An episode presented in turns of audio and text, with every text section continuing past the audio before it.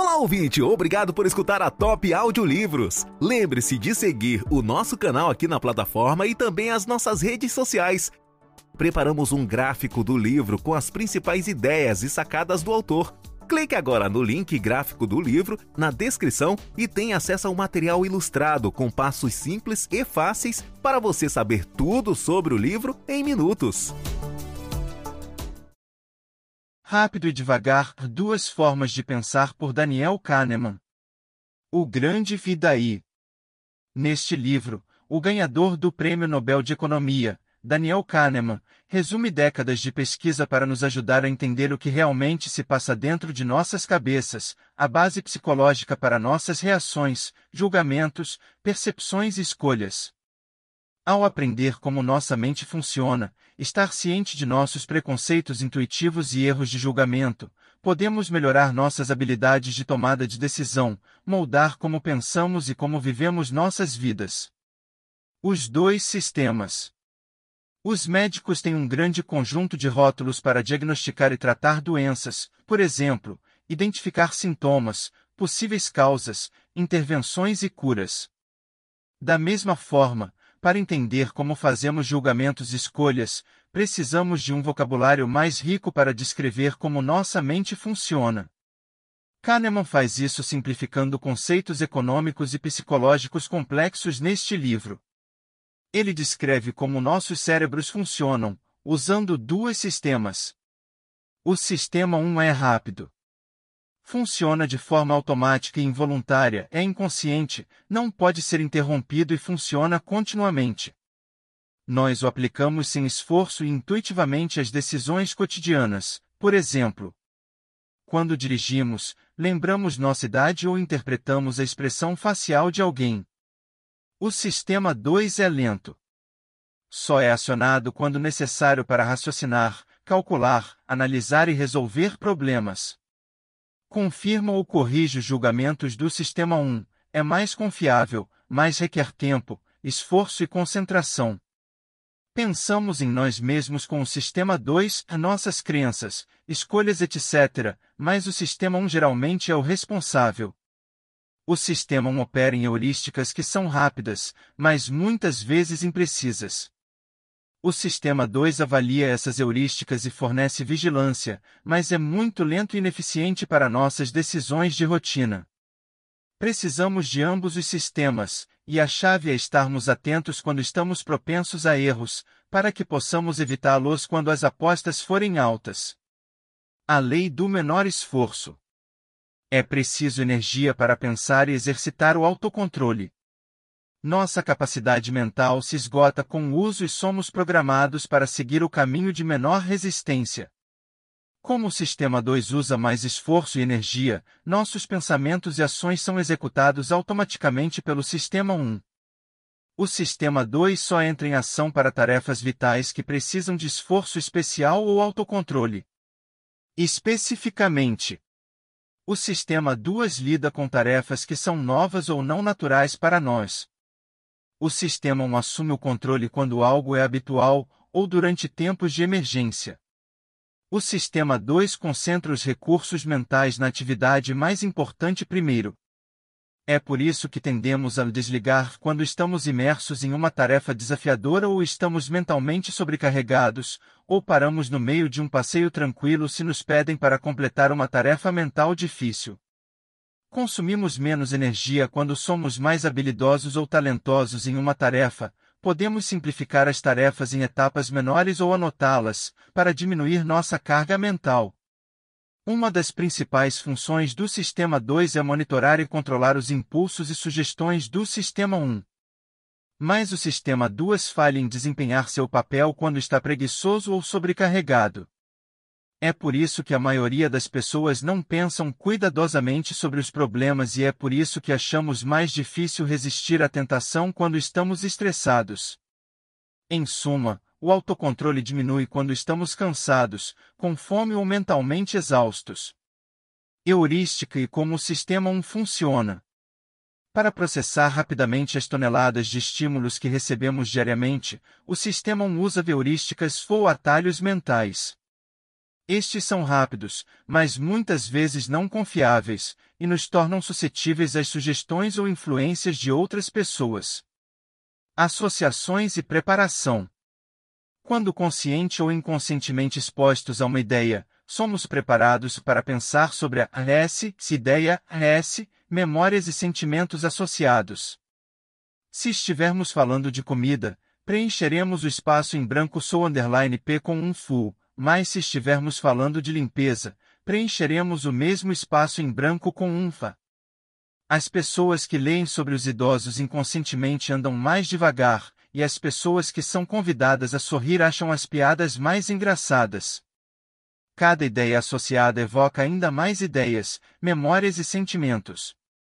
Isso é chamado de mecanismo associativo. Facilidade cognitiva. O sistema está constantemente avaliando estímulos e impressões, para determinar se o sistema 2 precisa ser mobilizado.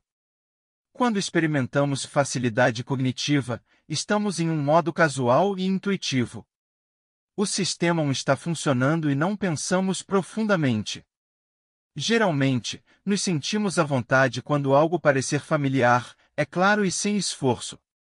É por isso que políticos e marqueteiros usam repetição, cores vivas, palavras legíveis, linguagem simples e versos rimados. Até acreditaremos em uma mentira se a ouvirmos com bastante frequência. Quando experimentamos tensão cognitiva, o sistema 2 entra em ação e mudamos para um modo analítico de resolução de problemas. Tornamos-nos mais vigilantes e menos suscetíveis a mentiras e sugestões. Histórias e causas. Para entender o mundo, conectamos fragmentos de informações e contamos histórias sobre o que está acontecendo. Coerência associativa. Fazemos associações entre eventos e circunstâncias. Eventos que se encaixam em nossas histórias parecem normais. Quando algo inesperado acontece, contamos a nós mesmos novas histórias para ajustá-las, por exemplo, é a vontade de Deus ou ele agiu fora do caráter. Tirar conclusões precipitadas. Muitas vezes temos que lidar com informações incompletas. O sistema preenche as lacunas com interpretações e suposições que se encaixam em nossas histórias, tirando conclusões precipitadas sobre as causas. O viés de confirmação é nossa tendência de procurar e encontrar evidências de confirmação para uma crença, enquanto descartamos evidências contrárias. Durante uma temporada eleitoral, é provável que busquemos informações positivas sobre nossos candidatos favoritos e encontremos informações negativas sobre o S, candidato, S, adversário, S. O sistema 1 também geralmente sinaliza apenas uma conclusão e omite alternativas. O efeito halo ocorre quando gostamos ou não gostamos de tudo sobre uma pessoa, lugar ou coisa, com base em nossas primeiras impressões. A primeira pessoa a compartilhar uma opinião em uma reunião pode preparar as opiniões dos outros.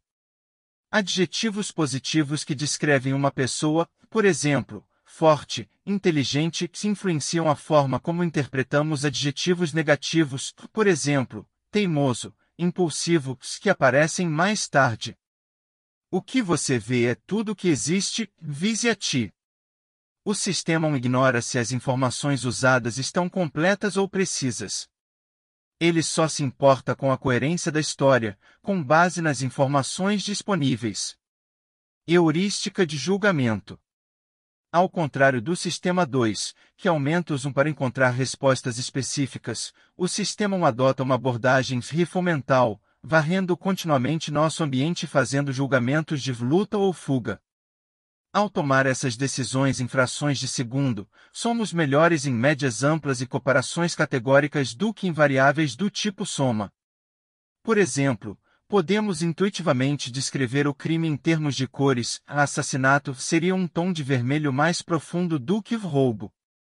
Também somos melhores em médias intuitivas do que em variáveis do tipo soma. Podemos entender cerca de duas vezes o tamanho atual mais facilmente do que um aumento de 20 mil para 40 mil.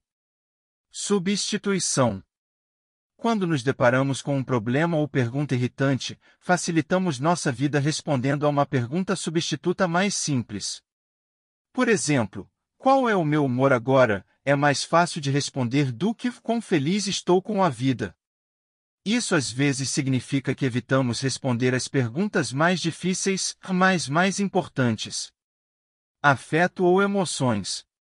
Quando temos uma forte preferência emocional por um resultado, valorizamos os benefícios e minimizamos seus custos. Além disso, uma pergunta mais simples que evoca uma resposta emocional influenciará nossa resposta a uma pergunta maior. Se nos perguntarem quantos encontros você teve no mês passado, pouco antes de nos perguntarem quão feliz você está com sua vida, vincularemos nossa felicidade ao número de encontros, mesmo que os encontros não sejam importantes para nós.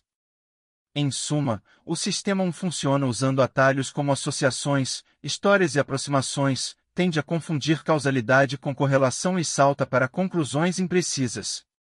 O sistema 2 deve ser nosso cético interior, para avaliar e validar os impulsos e sugestões do sistema 1. Mas, muitas vezes é muito sobrecarregado ou preguiçoso para fazê-lo. Isso resulta em vieses intuitivos e erros em nosso julgamento. Heurísticas causam vieses e erros. A lei dos pequenos números, a maioria de nós sabe que amostras pequenas não são tão representativas quanto amostras grandes. No entanto, o System acredita intuitivamente em resultados de amostras pequenas sem validação. Tomamos decisões com base em dados insuficientes ou não representativos. Além disso, o sistema suprime a dúvida construindo histórias coerentes e atribuindo causalidade.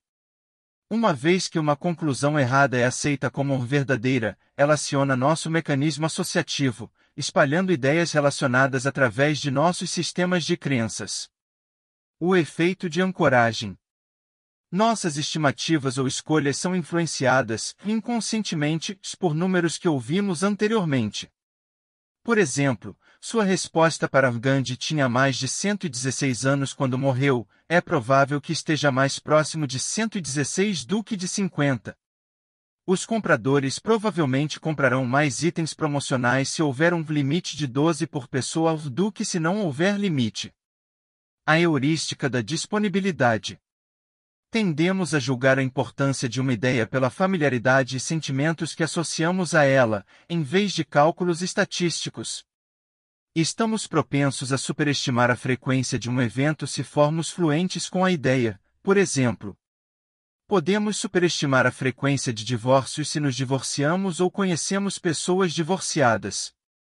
Essa heurística é multiplicada pela cobertura midiática para criar cascatas de disponibilidade e ter implicações nas políticas públicas. A cobertura da mídia distorce nossas estimativas de eventos. Um recente acidente de avião nos faz pensar que viajar de avião é perigoso. Quanto mais tememos as viagens aéreas, mais a mídia noticia os acidentes de avião. Isso cria um ciclo de feedback negativo ou uma cascata de medo e pode desencadear um aumento nas compras de seguros ou ações de proteção após um desastre. Da mesma forma, as políticas públicas podem ser influenciadas por tais preocupações irracionais, os legisladores podem ser propensos aos mesmos vieses cognitivos que os cidadãos, ou responder devido à sensibilidade política. Representatividade. Tendemos a fazer julgamentos sobre uma pessoa, lugar ou coisa com base no quanto ela se assemelha a outra coisa. Podemos estereotipar que alguém que é nerd provavelmente é um cientista da computação ou presumir que um restaurante está indo bem porque gostamos de sua comida. Uma abordagem mais precisa seria examinar a probabilidade, as taxas básicas e examinar as evidências usadas para desenvolver nossas suposições. A falácia da conjunção menos é mais. Isso ocorre quando assumimos que A mais B é mais provável que A. Por exemplo, assumindo que esta afirmação, ele viveu aqui toda a sua vida e conhece bem a cultura para mais provável do que ele viveu aqui toda a sua vida. Isso é falho porque A mais B é um subconjunto de A, e só pode ser menos provável. Da mesma forma, é provável que percebamos que um item caro é mais valioso por si só do que quando é empacotado com itens baratos adicionais. O sistema um processa intuitivamente as médias melhor do que as somas. Causas estatísticas de Trump Dados estatísticos são fatos sobre um caso. Por exemplo, 50% dos táxis são azuis. Dados causais são fatos que mudam nossa visão de um caso. Por exemplo, os táxis azuis estão envolvidos em 80% dos acidentes rodoviários. Podemos inferir deste último que os taxistas são mais imprudentes. Aprendemos que o sistema um pensa rápido usando categorias e estereótipos e gosta de explicações causais. Olá, ouvinte. Obrigado por escutar o audiolivro. Lembre-se de nos seguir aqui na plataforma. Prepare-se para dominar o livro em questão de minutos. Apresentamos o gráfico do livro, um conteúdo com todas as principais sacadas do autor à sua disposição, prontas para impulsionar seu conhecimento. Clique no link Gráfico do livro na descrição e tenha acesso a um material ilustrado com passos simples e fáceis, para você saber tudo sobre o livro em questão de minutos. Quando recebemos dados estatísticos e dados causais, tendemos a nos concentrar nos dados causais e negligenciar ou até mesmo ignorar os dados estatísticos. Em suma, privilegiamos histórias com poder explicativo, em vez de meros dados. Regressão à média, ignorando a sorte. Flutuações aleatórias, por exemplo, um desempenho esportivo excepcionalmente bom ou ruim, normalmente regridem para a média, ou seja, elas naturalmente se aproximam da média ao longo do tempo. Tendemos a atribuir explicações causais a esse fenômeno quando elas não existem. Podemos punir alguém por um comportamento anormalmente ruim e nos convencer de que a punição foi eficaz quando a pessoa simplesmente regrediu naturalmente ao seu comportamento normal. A maneira correta de estabelecer relações causais é por meio de experimentos com grupos de controle. Heurísticas causam excesso de confiança. Sentimos-nos confiantes quando nossas histórias parecem coerentes e estamos à vontade cognitiva. Infelizmente, confiança não significa precisão. A ilusão do entendimento. A falácia narrativa. Muitas vezes criamos histórias imperfeitas para explicar o passado, que por sua vez moldam nossa visão do mundo e nossas expectativas do futuro. Por exemplo, podemos desenvolver modelos e fórmulas detalhados para explicar o que causou as crises financeiras globais ou a ascensão do Google ao sucesso. Mas é impossível identificar todas as variáveis e eventos que aconteceram e aqueles que não aconteceram para causar esses resultados. Ninguém poderia ter previsto o nascimento de Adolf Hitler e como isso catalisou a Guerra Mundial.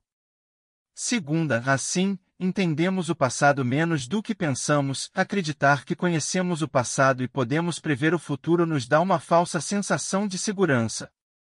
A ilusão retrospectiva. Uma vez que mudamos nossa visão do mundo, perdemos imediatamente muito de nossa capacidade de lembrar o que costumávamos acreditar. Sentimos como se nossa crença atual fosse nossa crença o tempo todo. Isso leva a um viés de retrospectiva, o efeito eu sabia o tempo todo. É por isso que é fácil culpar os outros por decisões ruins em retrospectiva e dar muito pouco crédito às boas decisões. A ilusão de validade. Ilusão de habilidades. Estamos propensos a pensar que as habilidades produzem resultados previsíveis, por exemplo, acreditasse que os comerciantes experientes sejam melhores em avaliar e escolher ações. No entanto, um mercado verdadeiramente eficiente não pode ser previsto nem superado, e estudos mostraram que os palpites educados dos traders não são melhores do que palpites cegos. Fórmulas vs intuições. Geralmente, os algoritmos estatísticos são melhores preditores do que os especialistas, porque os especialistas geralmente tentam pensar fora da caixa e considerar combinações complexas. Suas soluções criativas às vezes funcionam, mas reduzem suas confiabilidades gerais. Os humanos também são inconsistentes, a mesma pessoa pode dar respostas diferentes quando solicitada a julgar a mesma situação complexa duas vezes. Confiar na intuição do especialista. A intuição especializada ainda pode ser confiável e valiosa nessas condições, se o ambiente é regular o suficiente para ser previsível e o especialista teve a chance de aprender essas regularidades por meio de prática prolongada, com feedback oportuno e de qualidade. Alguns exemplos incluem jogos de xadrez, combate a incêndios e enfermagem. O viés otimista. O otimismo é uma característica positiva. No entanto, o excesso de confiança e o viés otimista também podem levar as pessoas a assumir riscos excessivos. A falácia do planejamento é um resultado desse viés. As pessoas assumem projetos arriscados, por exemplo, litígios ou iniciar um negócio, com base nos melhores cenários, sem deliberar os piores cenários ou incógnitas. Vista de fora. Para resolver essa falácia, os planejadores poderiam adotar uma visão externa mais objetiva. Identifique outras pessoas que se envolveram em projetos semelhantes, use suas estatísticas como linha de base e ajuste a linha de base usando informações específicas para o seu caso. As heurísticas afetam as escolhas. Teoria do prospecto. Essa teoria rendeu a Kahneman o Prêmio Nobel de Economia. Ele é construído em três ideias principais. O valor absoluto do dinheiro é menos vital do que a experiência subjetiva que vem com as mudanças no seu nível de riqueza. Por exemplo, ter 5 mil dólares hoje é ruim para a pessoa se ela possuía 10 mil dólares ontem, mas é bom para a pessoa B se ela possuía apenas mil dólares. Os mesmos 5 mil dólares são avaliados de maneira diferente porque as pessoas não apenas atribuem valor à riqueza, elas atribuem valores a ganhos e perdas. Temos sensibilidade reduzida a mudanças na riqueza, por exemplo. Perder 100 dólares dói mais se você começar com 200 dólares do que se começar com 1000 dólares. Aversão à perda. Basicamente, odiamos perder dinheiro e pesamos mais as perdas do que os ganhos. Para ilustrar, veja estas duas opções os 50% de chance de ganhar mil dólares ou ganhar 500 dólares com certeza a maioria das pessoas escolherá o último. Os 50% de chance de perder mil dólares ou perder 500 dólares com certeza a maioria das pessoas escolherá o primeiro.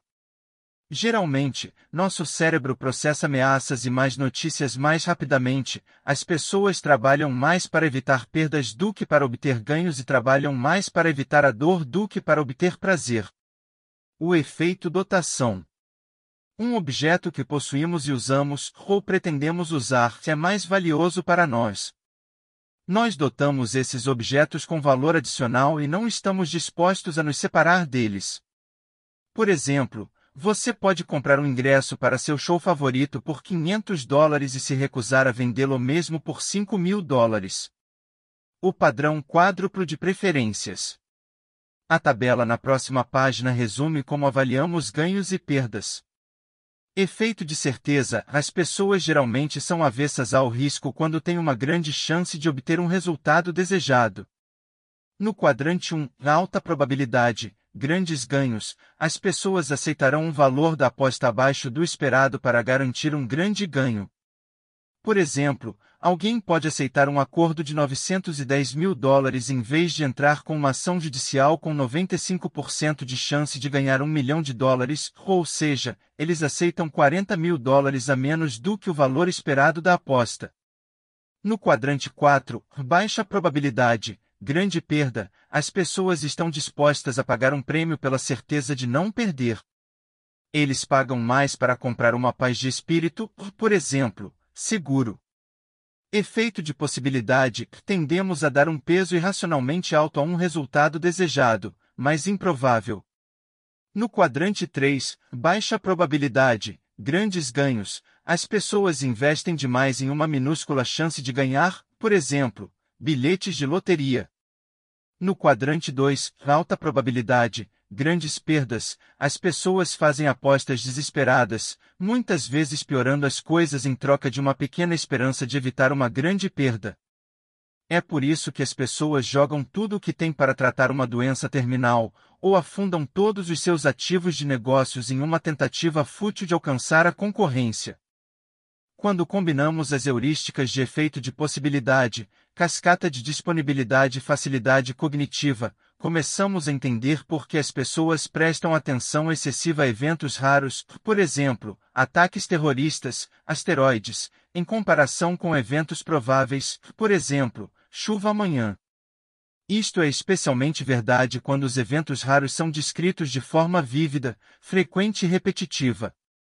Anteriormente, compartilhamos como adotar uma visão externa para lidar com as falácias de planejamento do otimismo excessivo. Para combater a cautela excessiva da aversão a perdas, podemos desenvolver políticas de risco, por exemplo, nunca compre garantias estendidas, que atuam como estruturas amplas para orientar nossas decisões de rotina. Mantendo a pontuação. Exceto para os muito pobres, a maioria dos que buscam dinheiro não está apenas atrás de ganhos econômicos, o dinheiro também simboliza sucesso e conquista.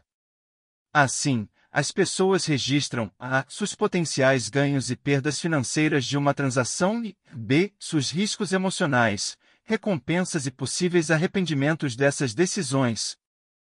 O efeito de exposição refere-se à nossa tendência de vender vencedoras, ações que atualmente têm um preço mais alto do que quando compradas, em vez de perdedoras, ações que ainda estão com prejuízo.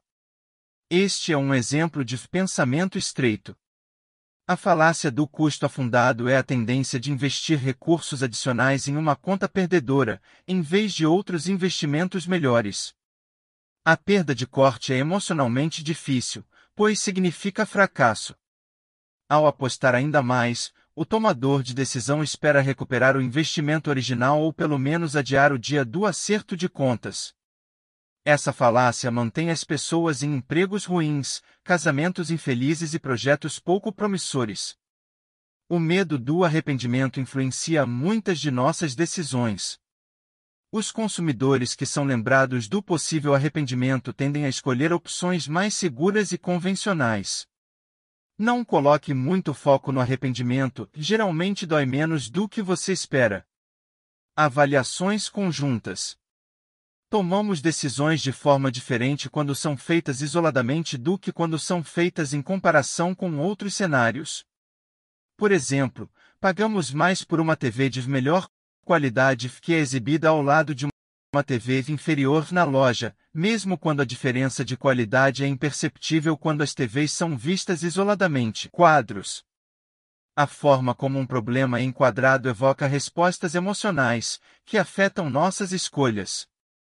Como odiamos perder, intuitivamente escolheremos 10% de chance de ganhar em vez de 90% de chance de perder. Os médicos preferem intervenções se houver uma taxa de sobrevivência de 90% versus uma taxa de mortalidade de 10%. Um olhar mais atento nesses casos revelará que as opções são realmente as mesmas, apenas os quadros são diferentes. 2 eus. Cada um de nós tem um feu que experimenta e um feu que se lembra. Em sua pesquisa sobre felicidade, Kahneman descobriu que nossas memórias se sobrepõem às nossas experiências reais, e tomamos decisões com o objetivo de criar memórias melhores, não experiências melhores. A regra do fim do pico. Avaliamos nossa vida como uma história, focando em eventos significativos, momentos memoráveis e como termina. A experiência real não é tão importante quanto a memória de quão dolorosa ou prazerosa foi a experiência. Nosso o que lembra toma decisões com base nas memórias que esperamos criar. De fato, durante um experimento, as pessoas optaram por repetir uma experiência dolorosa que durou mais tempo, mas terminou de forma agradável, em vez de uma experiência dolorosa mais curta sem um final agradável. Bem-estar experimentado. Quando resistimos a terminar uma experiência, significa que estamos nos divertindo. Para melhorar nosso bem-estar, devemos dedicar tempo às coisas que gostamos e prestar atenção ao que estamos fazendo, para que tenhamos mais prazer em nossas atividades atuais e criamos memórias positivas dessas experiências. Pensando na vida. Geralmente, somos péssimos em previsão afetiva ou em prever o que nos fará felizes. As pessoas tomam decisões com base no que acham que as fará felizes no futuro, mas descobrem quando chegam lá que a felicidade não dura. Por exemplo, a satisfação do casamento cai drasticamente após os primeiros anos. Nossos níveis de felicidade e satisfação com a vida dependem de muitos fatores. Quando nos concentramos em apenas uma área, por exemplo, renda, saúde, relacionamentos, sofremos da ilusão da focalização e não podemos avaliar nossa felicidade com precisão. Também somos propensos à aclimatação, o que é inicialmente empolgante, por exemplo, um carro novo perde apelo com o tempo. Conclusão Nossas heurísticas influenciam nossas escolhas, que podem ser irracionais, contraintuitivas e subrotinas. É impossível evitar totalmente vieses e erros do Sistema 1, mas podemos fazer um esforço deliberado para desacelerar e utilizar o Sistema 2 de forma mais eficaz, especialmente quando as apostas são altas. Outros detalhes úteis no livro a serem observados. Este resumo descreve as principais heurísticas e como elas afetam nosso pensamento. O livro está repleto de páginas de pesquisa, exemplos e exercícios para nos ajudar a experimentar nossos preconceitos e erros do Sistema 1 no trabalho. No final de cada capítulo, Kahneman também compartilha exemplos de como você pode usar o novo vocabulário em suas conversas diárias para identificar e descrever o funcionamento de sua mente e as falácias ao seu redor. O livro também inclui dois apêndices detalhados sobre heurísticas e tendências, e escolhas, valores e quadros. Sobre o autor. Professor Daniel Kahneman, nascido em 1934, é um psicólogo israelense-americano. Ele recebeu o Prêmio Nobel de Ciências Econômicas em 2002 por seu trabalho pioneiro que integrou pesquisa psicológica e ciência econômica. Grande parte desse trabalho foi realizado em colaboração com Amos Tversky. Kahneman é professor emérito de Psicologia e Relações Públicas na Woodrow Wilson School da Universidade de Princeton. Kahneman também é sócio fundador do TGG Group, uma empresa de consultoria de negócios e filantropia. Além do Prêmio Nobel, foi listado pela The Economist em 2015 como o sétimo economista mais influente do mundo. Para mais detalhes, visite kahneman.socialpsychology.org sobre a Top Audiolivros. Nosso trabalho é extrair as riquezas de sabedoria dos melhores livros do mundo, dividindo em conceitos e etapas simples para pôr em prática o conhecimento adquirido.